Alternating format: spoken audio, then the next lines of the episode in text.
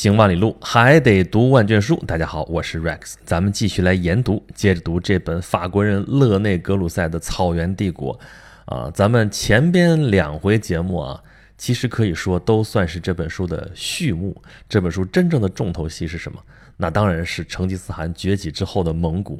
咱们上回已经说了啊，这本书《草原帝国》写的是啊，在欧亚大草原上长达几千年的时间之内，陆陆续续崛起的这些草原帝国，他们都被作者统称为突厥蒙古种人。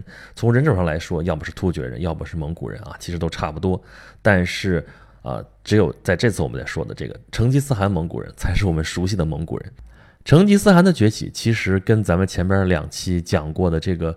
老套的剧本啊，又是如出一辙啊，就是又一波游牧民族在这个欧亚大草原上兴起，然后他们攻进了这个农耕民族驻守的城市农庄啊，而这些农耕民族其实可能在这之前就是从草原上来的草原民族。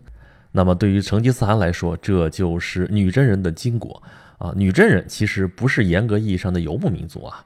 啊，女真人还有后来的满洲人，其实他们都是渔猎民族啊。咱们之前的节目里边说过，游牧民族和渔猎民族的区别啊。从笼统来说，都可以说是游牧民族，但是渔猎民族他们是猎人，跟这个放牧的这个 游牧民族还是很不一样的。但是笼统来说，都可以算是草原民族。其实女真人之前已经走过那么一遭了啊，已经照这个剧本演过一遍了啊。他因为他们推翻的就是草原民族契丹民族，对吧？然后他们占领了契丹故地，占领了中国的北方，然后他们也开始汉化了啊。他们是草原上的宗主国啊。这个时候草原上的蒙古部落就是四分五裂啊。他们最好一直四分五裂下去，对于金朝的皇帝来说才是最安全的。但是成吉思汗出现了啊，铁木真。他统一了蒙古草原，在一二零六年的时候成为蒙古大汗，这就是成吉思汗。当然，这个过程其实挺曲折的啊。具体的过程，请参考《射雕英雄传》。如果你看不进去是史书的话，你可以去参考一下《射雕英雄传》小说里边，总是看起来容易一点的啊。而且总算这小说里边大概的历史脉络还是对头的。啊，铁木真啊，他跟王罕的关系啊，他跟他的安达啊，这个扎木合的关系啊，还有他手下的大将什么博尔忽、博尔术，还有哲别什么什么的啊，还有他的儿子们啊，术赤、察合台、窝阔台、拖雷啊，这些都是实有其人的啊。那事儿的大概的这个走向也是对头的，只不过里边怎么诶，怎么混进了奇怪的东西啊？就是怎么就在这一堆蒙古人当中出现了一个中原汉人，还是南宋的汉人啊？还跟托雷结为了安达，而且在蒙古人第一次西征的时候，攻打花剌子模国的时候啊，做出过重大的贡献。这人是谁啊？哈哈，就是郭靖啊。当然，这都是小说家言啊，但是他的基本的背景、历史的脉络还是对的。可是你要真的指望着读小说学历史的话，哎呀，这事儿咱就歇了吧。啊，还是有空的话多读几本正儿八经的书啊，正儿八经的史书，这才算是一个至少正儿八经的态度吧。简单来说，在十三世纪初，成吉思汗之下的蒙古人强势崛起，达成了统一。统一之后的蒙古人就变成了草原上一股非常可怕的力量啊！从东到西，这是席卷了整个漠北，而且远远还不止。在成吉思汗活着的时候啊，这已经把金朝打得基本上残废了。成吉思汗已经基本上征服了中国的北部，而且向西征服了西辽啊。咱们上一次已经讲过了，辽朝灭亡的时候，耶律大石带着一帮啊这个辽朝的贵族，到了现在大概新疆，还有再往西咸海之类的这个地方，建立了一个西辽政权啊。在国外的史书上叫做喀拉契丹，就这么契丹人的一支余部啊，在中亚当时就成了霸主啊，就成了附近很多国家的宗主国。但是好景不长，后来蒙古人崛起之后，喀拉契丹就成了蒙古帝国的一部分。那么再往西，就是刚才说的花剌子模国。成吉思汗攻灭了花剌子模国之后啊，他的触手已经是到达了中亚、西亚的这样的地方啊。而这个时候，他又回师到了中国，他死在了灭西夏的这个行军路上。成吉思汗在位的时候啊，蒙古帝国的疆域并没有达到最大，但是他奠定好了一切。下边就是各位蒙古王公的故事了。首先是成吉思汗的直接继承人啊，他生前指定的继承人是三儿子窝阔台啊，因为老大术赤啊，这个出身有点不清不白啊，老二呢察合台这性格又太暴力啊，跟这个兄弟们有矛盾啊，老四呢这个拖的又太小了啊，所以啊，大家公认老三窝阔台，这是成吉思汗的继承人。那么在窝阔台在位的时候啊，蒙古人进行了第二次西征啊，就是成吉思汗那次算第一次，那这次算是第二次啊，称为长子西征，就是各个部落的蒙古王公啊，都是选他们的长子出来带兵出去历练历练。那么这次行军的统帅是谁呢？就是拔都，拔都是术赤的儿子，所以这次西征也叫做拔都西征。这次冰封所向是哪里呢？直捣欧洲，一直打到了东欧，打到了匈牙利，打到了布达佩斯。然后阻挡他们冰封的，其实并不是欧洲什么人，而是正当他们势如破竹的时候，他们收到了窝阔台大汗的死讯。那么这些蒙古王公都无心恋战啊，就撤回来了。但是撤回来之后，他们已征服的土地啊，这地方就建立了蒙古人的统治，日后就成为了所谓四大汗国里边的钦察汗国啊。这个首领就是拔都。啊，那么西征大军回来之后啊，要屹立新的大汗啊，他们立大汗都得各个部落得推举啊。虽然你是谁谁谁有法理继承权，但是也得各个王公都承认才行。那么就折腾吧，折腾了好久之后啊，啊，这个汗位呢就从窝阔台系转移到了拖雷系，就成了拖雷的子孙来继承这个汗位。先是拖雷的大儿子蒙哥。蒙哥汗在位的时候，蒙古人又组织了第三次西征。这次西征的主帅是谁啊？是他的弟弟啊，叫序列兀。序列兀在向西征的时候，这个主攻方向就不是欧洲了，而是西亚，就是现在的伊朗、伊拉克啊、叙利亚这些地方。西征大军是灭掉了阿拉伯帝国阿巴斯王朝啊，还记得阿巴斯王朝吗？就是咱们上一期节目里边讲到啊，跟唐朝争夺这个中亚霸权的那个阿巴斯王朝。当时阿巴斯王朝正是如日中天，刚刚兴起啊，七星也勃焰啊。这个时候是七王也呼延，就缩在巴格达城周围啊，能管住附近一片地方就不错了啊。蒙古人一来啊，干脆就把它灭掉了啊。但是蒙古人再往西跟埃及人打仗的时候，其实吃了点亏啊。但是呢，这个西征势头仍然很强劲啊。这个时候又有人出来阻止西征的进程了啊，又是不是敌人，而是自己人。这个皇帝又去世了啊！蒙哥汗死了，死在哪儿了啊？不是死在襄阳城底下被杨过拿石子儿给砸死的啊，是死在合川钓鱼城，现在是属于重庆市的管辖。大家从这事上是不是能看出点什么来啊？后面这两次西征。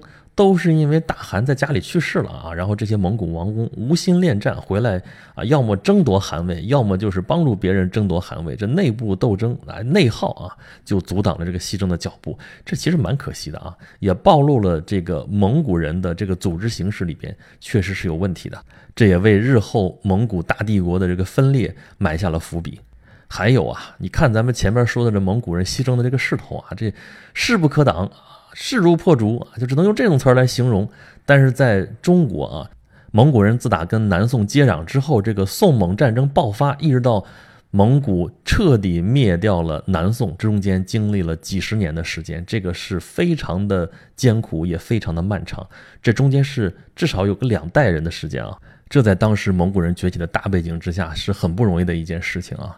但是最后还是被灭掉了。那么在这个过程当中呢？蒙古人自身还是内斗不休啊！这蒙哥汗突然去世了，那谁来继承这个汗位呢？还是拖雷系的子孙，都是蒙哥的弟弟们啊！他的弟弟包括阿里不哥，包括忽必烈，包括序列兀，主要是阿里不哥和忽必烈争夺汗位。但他们两个争夺汗位，还主要不是说他们两个人之间的权力斗争，其实是两条路线的斗争。怎么说呢？阿里不哥所代表的是漠北那些传统的蒙古贵族的这种势力。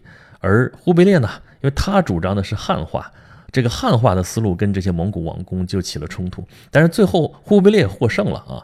这个汉化的思路在忽必烈的治下就得到了贯彻，但是也是让蒙古帝国就分裂了。所以在忽必烈在世的时候，有所谓的四大汗国。四大汗国是什么？一个是咱们前面已经说到了啊，这个拔都西征，然后拔都汗建立的这个钦察汗国，它名义上算是这个蒙古帝国的宗藩啊，但实际上就是一个独立王国了。然后呢，因为忽必烈上位的时候得到了序列兀的大力支持啊，所以序列兀西征所攻下来的那个啊伊朗，然后伊拉克，然后就是中东那些地盘。就建立了一个新的帝国，叫做伊尔汗国啊，名义上也是向这个蒙古大汗忽必烈大汗称臣，但实际上也是一个独立王国。再加上察合台汗国，这是之前察合台的子孙建立的一个呃汗国啊，主要是原来的西辽故地，也就是现在的新疆啊，再往西到咸海这个区域。再加上忽必烈之下的元朝啊，这是所谓四大汗国啊，这是一个说法。还有一个说法说这个。忽必烈是所有蒙古人的大汗啊，至少名义上是，所以他不能算作啊汗国之内啊，他应该算是宗主国。那么四大汗国就是刚才说的钦察汗国啊，也叫做金帐汗国啊，因为他那个汗王那个大帐是金顶的啊。还有就是伊尔汗国，还有这个察合台汗国之外呢，再加上一个，那就是窝阔台汗国。但是窝阔台汗国很快就被灭掉了，所以这就是一个说法。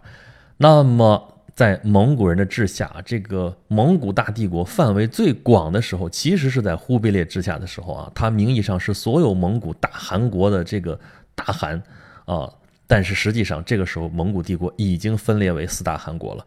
也就是在这个时候啊，马可波罗来了，他的游记详细的记述了他怎么到。呃，中国来啊，怎么面见了忽必烈大汗？怎么在这个蒙元大帝国下边的一些繁华的城市留下了他的足迹？甚至还有他当官的这样一个历程。然后他又怎么回国？啊，有人说他其实根本就没有来过啊，到处就是吹嘘啊，就是百万先生嘛，到处都说 millions millions 怎么怎么着，什么什么都是几百万几百万的，就像是一个骗子。但是他仍然给我们留下了很多不可思议的文字记载。这也就是西方人眼中的蒙古大帝国。而这时候的西方人在干什么呢？啊，在蒙古人铁蹄之下，这欧洲就只能缩在那个角角里面去了啊！他真的是没法翻身。而啊，东欧啊，在俄罗斯草原之下，这罗斯诸国，这都是钦察汗国或者说是金帐汗国之下的小藩属国。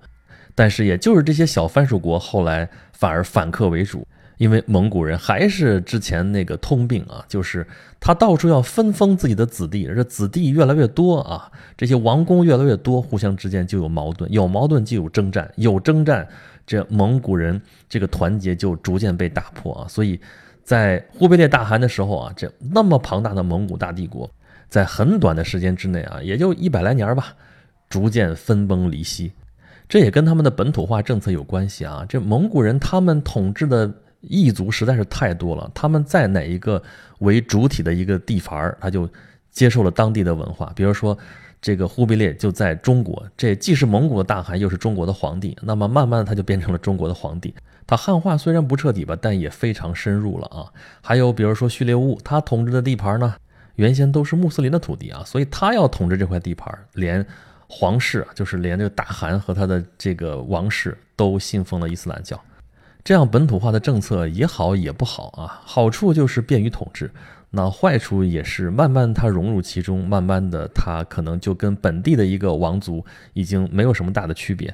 那么在后来呢，一方面是这些韩国的内部之间这些王公之间争来斗去，另外一方面就是这些被统治的这些民族慢慢也起来反抗，而蒙古对他们的控制其实是挺弱的。啊，看上去是高压政策啊，横征暴敛如何如何，但实际上啊，你内部事我才懒得管你呢，你只要到时候按时上供、按时交税，可不就行了吗？那这样反而更加激化了这个矛盾，所以这些统治并不稳固啊。如果有英明神武的这个君主在位，可能还行，但是后来啊，就都是单于内斗的这些继承人，最后整个蒙古大帝国就东一块西一块，就真的就是四分五裂了。在这边的最后，作者讲述了帖木儿和他的帝国。帖木儿呢，以成吉思汗的继承人自居，但实际上他连蒙古人都不是，他更加是一个突厥人啊，或者说是一个蒙古化了的突厥人。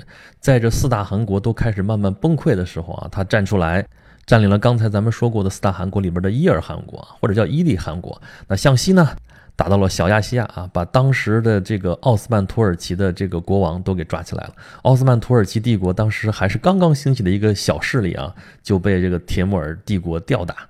那向东呢？他占领了河中地区，河中地区就是现在中亚那些斯坦那个地方，我们咸海附近啊那些地方。帖木儿建立起来了一个庞大的帝国啊，在他的计划当中啊，就只剩下最后一项了，就是要攻占明国啊。因为那个时候啊，明朝已经兴起，而且这时候洪武皇帝都已经去世了，现在是永乐皇帝在位啊，所以这个时候其实我们应该期待一下的，就是当时那么强势的帖木儿帝国和。在明朝历史当中，最能在马上打天下的这样一个永乐皇帝，他们俩如果有对决的话，会是怎样的一个场景呢？啊，可是这个事情没有发生，因为帖木儿已经一把年纪了，他在远征中国的途中就病死了。他死了以后，跟历史上存在过的所有的草原帝国一样啊，他死以后，这个帝国非常的不稳固，就很快的分崩离析了。但是有关于草原民族的故事还远远没有结束啊！就不说别的，就说铁木尔这一支，他的后代就随着他的祖先的脚步，就再一次攻进了印度啊啊，入主印度啊，建立了印度在近代以前最后一个封建大帝国，就是莫卧儿帝国。莫卧儿帝国其实就是蒙古人的帝国。所以说到这儿，这都应该算是成吉思汗蒙古人崛起之后的余韵。然而，蒙古人的故事还没有完结。在经历过他们的辉煌之后，他们后来的命运是如何呢？这也就是第三编最后一批蒙古人里边讲述的故事。咱们下一期再聊吧。那么这一期咱们说了成吉思汗蒙古人，就简简单单捋了这一个脉络啊，这已经够咱们说半天的了啊。这其实里边还有更复杂的一些细节，多了去了。呃，想知道的话自己看书哈。咱们这里是研读啊，我是 Rex。如果大家喜欢我的讲述的话，欢迎大家关注我的微信公众号，有两个啊，一个叫做轩辕十四工作室啊，这是一个订阅号，还有一个叫做演讲录，岩是岩石的岩啊，跟咱们这个研读是一个字。演讲录就是我讲的东西把它录下来，然后这里边会有我更多的节目的入口，大家还可以在这里跟我交流，跟我互动啊，跟我留下你宝贵的意见。好吧，咱们这期节目就到这里了，下期节目再见吧。